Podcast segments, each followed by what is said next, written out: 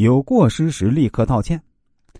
对不起这三个字儿看起来简单，可是它的效用不是别的字儿所能比拟的。这三个字儿，它能使顽强者低头，也能使怒气消减。可是有多少人知道它的效用而充分利用它呢？多少仇怨，多少嫌隙，不是纯由某一方不会使用这三个字而起。有两户人家紧邻而居，东家的人和乐相融，生活幸福美满。西家的人经常争吵，天天鸡犬不宁。这种情形引起了一位社会学家的兴趣。社会学专家问东家的人说：“你们一家人为什么从不像西家的人那样经常争吵，而能够和睦相处呢？”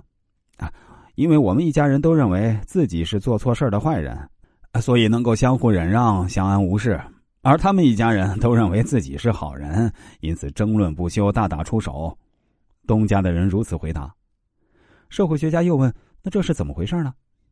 东家的人说：“譬如有一个茶杯被打破了，在他们家自以为自己是好人的情况下呢，打破杯子的人肯定不肯认错，还理直气壮的大骂：‘啊，是谁把茶杯乱摆在这里的？’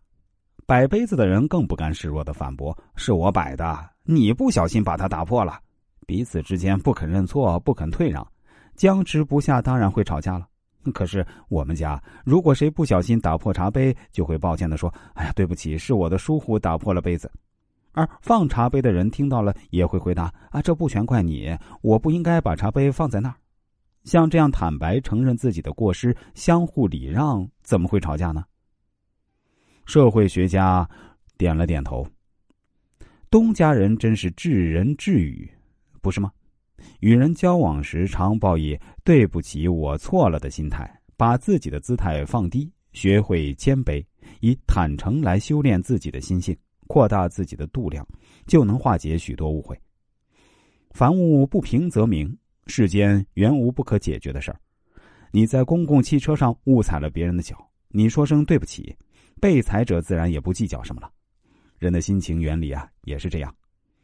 对于许多事情呢，皆可原谅。若因为你的过失使别人吃亏，而你还不承认自己的不是，好像他的吃亏是咎由自取似的，这就不能使他原谅你了。客气和谦虚是获得友谊的唯一方法。事事要占上风，到处惹是非，则受其人冷耻，也就不奇怪了。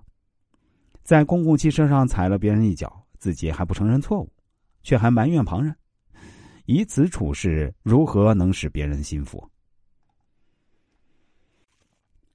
消除恶感，避免伤害对方的感情，最聪明的方法是自己谦逊一点自己有过失的时候立刻道歉，别人会给你同情；反之，不承认过错，就难怪对方生气。许多小口角变成了打架，或因一两句话就酿成命案，皆由此而起。倘若我们大家都常常不忘这三个字的巧妙，我们的生活将会增加许多愉快和祥和。对不起，害你等了多时啊！对不起，你可以替我把茶杯递过来吗？在日常的谈话中，这三个字用途太多了，因为它能表示客气和礼貌，也能使别人对你更为宽容和了解。对不起三字儿，意思无非是让别人占上风。既然他占上风了，那还有什么更大的要求呢？息事宁人，莫善于此。要是家庭不失和，朋友不交恶。这三个字真是百孝的灵药。古人教人要夫妻相敬如宾，对人要恭敬谦和，也无非叫你多说几句对不起罢了。下次你要经过别人的座位时，请先说声对不起，那么让路人一定不会把眉头皱起。如果你招待的顾客多说两句对不起，那交易也十有八九会成功的。